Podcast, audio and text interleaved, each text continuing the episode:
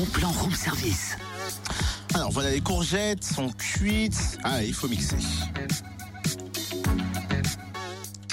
T'inquiète pas, l'appareil se met en route. Faut le brancher d'abord. diesel. Bah oui. Un peu de crème fraîche, de la ciboulette ciselée. Bah voilà, le travail velouté de courgettes, prêt. Hum, dis donc, c'est alléchant. Et puis avec l'arrivée de l'automne, on commence à avoir envie de soupe. Eh, C'est vrai, c'est le moment de découvrir des soupes originales, voire même insolites. À la fête de la soupe à Menotet, à 10 minutes de Dole. Dimanche, de 10h à 18h, vous achetez une coupelle et vous pourrez déguster une vingtaine de soupes mitonnées par les habitants du village.